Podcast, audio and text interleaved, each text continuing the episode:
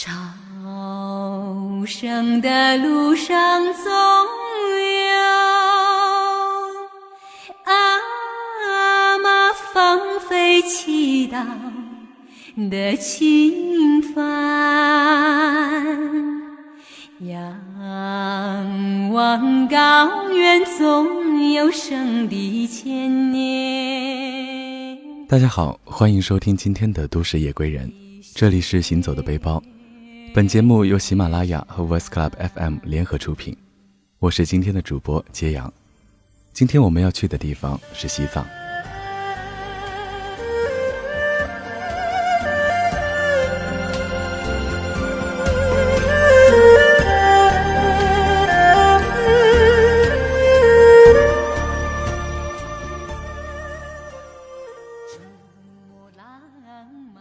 坐在山顶，风围着我来回奔跑。他们本是细密无细，因我的到来受到影响，好比一块石头掉在湖里，破坏了物理意义上的水平。风带来些什么，风带走些什么，那是风的世界，我无缘知晓。太阳直射头顶，穿过头皮，脑海里布满纵横交错的光。从莲花生大师千年前开宗立派。到世界上最大的佛学院耸立，缘聚与缘散，构筑成一条奔腾不息的佛教长河。这其中的战争、流离、虔诚、坚持、屈辱、忍耐、传承、仰望、威严，希冀只有河流自己才知道。世间任何事物都是河流，大到民族传承，小到个人生死，都奔腾在自己的河流里。想起以前写爷爷里面一段话：暗夜里，置于书柜的族谱，散发出奔腾的光芒。血脉长河中那些用于传递的火把，从白昼进入黑夜，然后再从黑夜进入白昼，经过高山、平地、风吹雨淋、天灾人祸，那些跳动的火苗竟没有一丝闪失，继续滚滚而去。延续着一个家族，甚至一个民族的香火，这是怎样一个奇迹？宇宙万物生息繁衍，何尝不是一种族谱？境由心生，内心纠缠繁杂，氤氲在冥想气息里无法自拔。想着这一路劳累、感动，路人、同伴，路边的花与草，想着自己立于天地四十载的因缘际会，曲折反复。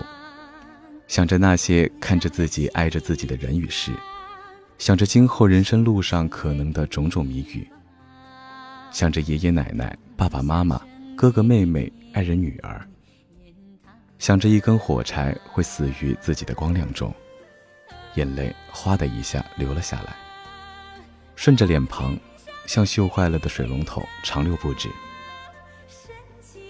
这次泪流来得突然，我甚至不知道为什么。他们图谋多年似的，非把我淹死不可。仰望蓝天白云，抽烟转移注意力，皆不能消解。陷在自己的泪海里，我无助地坐在那儿，任凭泪水流淌。差不多的时候，再用纸轻轻拭去。脸庞止血点点，像偷吃牛奶的猫。一个人，一座陌生的山头。一个人在陌生的山头泪流不止，一个寂静的世界。下山回到佛学院大经堂，另一派生机。由于举行金刚法会，许多喇嘛及信众汇集于此，骑马的、飞机的、徒步的，无论何种不同方式，目的地却是相同的。金堂水榭不同。犹如巨大的金鱼缸，挤满默默吐气的鱼。不同面孔，不同的声音，汇集在一起，念着相同的经文。高音喇叭在前面引领着，众声附和。声音蕴含高低缓急之节奏，好似全世界人们行走在道路上，上坡、下坎、前行或者停歇。坐在角落聆听完一段经文。心中已然万水千山。广场挤满了喇嘛和信众，红色僧袍折射出深浅不一的光，汇聚成最浓稠的红。怎么描述这奇异的红呢？一只黑蚂蚁进入广场，也会变成红蚂蚁。我无法长久待于广场，内心清冷寂寥，强大的气场让我无所适从，感觉自己是轮回路上的累赘。一个朋友上午随着当地人听经去了，体验不同的生活让他兴奋。午餐完毕，我们相约去观看藏族神秘的天葬。车子出了佛学院大门，往色达县城方向行驶约三公里，右边有条岔路，顺着颠簸不平的山路上行，转几个弯就到了天葬场。天葬场坐落在半山腰的一块小平地上。非想象中的宽大，天葬台用石头堆砌，石头已经磨得黑亮，泛着油腻的光泽。四周有铁栅栏，铁栅栏外面堆放着逝者留下的衣物，凌乱地散落在四周，给人强烈的遗弃感。有口黑色的棺材在里面，上面空着，像一只远古时期的独木舟。天葬台边有三间小房子，可能是天葬师或者喇嘛休息之所，排成一条直线，像关乎生与死之界限。整个天葬场给人暗淡压抑之感。好在附近白色佛塔及稍远处金幡林与人以苍茫中亮色。我们到时晚了一些，天葬师已经开始肢解尸体。山坡上有人群远远观望。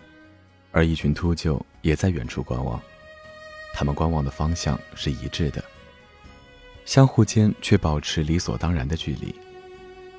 有位红衣喇嘛坐在长凳上，目光悲悯，注视着天葬台上面发生的一切。此时的世界寂静无声，旷野的风似乎也庄重了起来。秃鹫、俗人、喇嘛、逝者、天葬师。都安于自己目光，找寻属于自己英明意义上之期许。许多人对天葬不理解，认为过于残忍。其实，任何一种殡葬方式，都来源于自然环境、宗教信仰、文化传统和经济发展等因素，也会随着这些因素变化而改变。过去汉民族习惯土葬，遵循入土为安的理念。现在土地少了，改成火葬，不一样也习惯了吗？但当年不也觉得这种方式如同坠地狱下油锅？人生一世，草木一秋，开始与结束，自然之事，能按自己喜欢方式了却尘世，乃莫大的安慰与奖赏。天葬一直以来讳莫如深，即使在藏地，也是语言禁区。这与他们的宗教信仰有关。他们认为，人死后，逝者的灵魂就会进入中阴，这是死亡与转世之间的一段时间，一般为四十九天。在此期间，天葬，藏族人是忌讳谈论、观看、拍照、录像等打扰逝者的行为，这直接关系到逝者的来生。秃鹫吃完肉体，飞向高空。也就代表灵魂已经通往天界。此时，一些地区的天葬还会组织亲友唱歌，祝贺逝者灵魂走上转世之路。我颂扬天葬这种环保殡葬方式。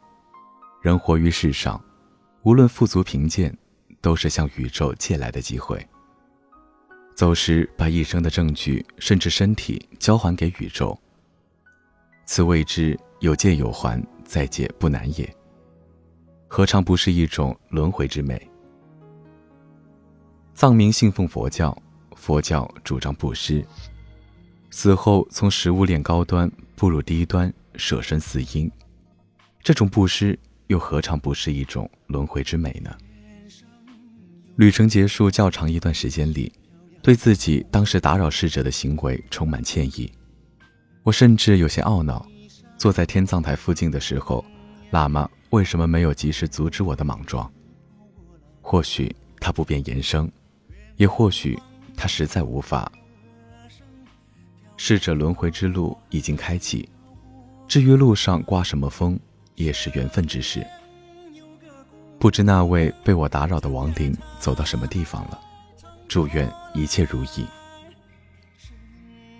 抄录一段莲花生大师所著《西藏度亡经》，表达歉意。尊敬的某某，所谓死亡这样的事情已经来临，你已在脱离这个尘世之中，但你并不是唯一的一个。生必有死，人人莫不如此。不要执着这个生命，纵令你迟迟不舍，你也无法长留世间。除了在此轮回之中流转不息之外，毫无所得。不要依恋了，不要怯懦。心无挂碍，终究涅槃。明天朋友就要离开佛学院，继续完成后面漫长的旅程。他在色达只待了一天，来去匆忙，就像小时我们走几个小时路去看电影，克服一切辛苦。只为看到电影中有别于现实生活的情节。后来，他去了拉萨、珠穆朗玛峰、阿里、墨脱等遥远荒芜之地，遇上一些困难，甚至黑夜中独自缓行在苍茫的路上，等待过往车辆。所幸他的好运气如静水海绵，挤一下就会溢出。也正如佛学院喇嘛呈现给我们的笑脸，源远流长。我们沉默地吃着散伙饭，内心万千感慨。车站拥抱的人们，靠近就意味着远离。今晚的月亮特别大，月光是地球的帽子，安抚着世间所有的灵魂。佛学院的高音喇叭继续诵念经文，男生女生相互追逐，缭绕着这个清凉的世界。长时间匍匐其间，似乎觉得地球上所有事物皆是歌声，月光是他们标配的翅膀。譬如远处的群山、树木、石头、花草、经文、经堂、喇嘛、脚步和世人。我静坐在帐篷里，给朋友发了条短信，感谢生活，总有一些人。让自己泪流满面，好比武侠。明天你要开始新的路途，祝你桥都坚固，隧道光明，一切如来，一切是如来。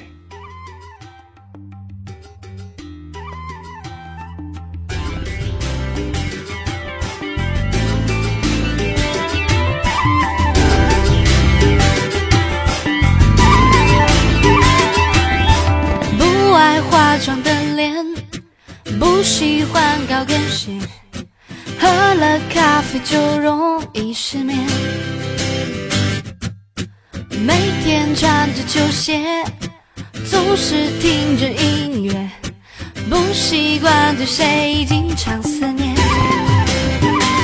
我的说话方式有点太直接，不懂的也是心情的转变，就像遇见你的那一天，傻傻笑了好久。时间，所有烦恼都散去一遍。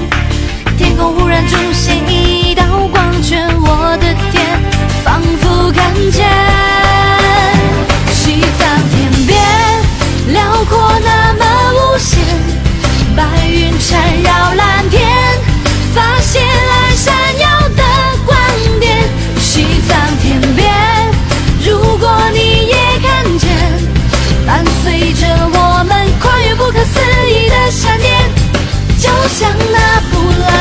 的传言。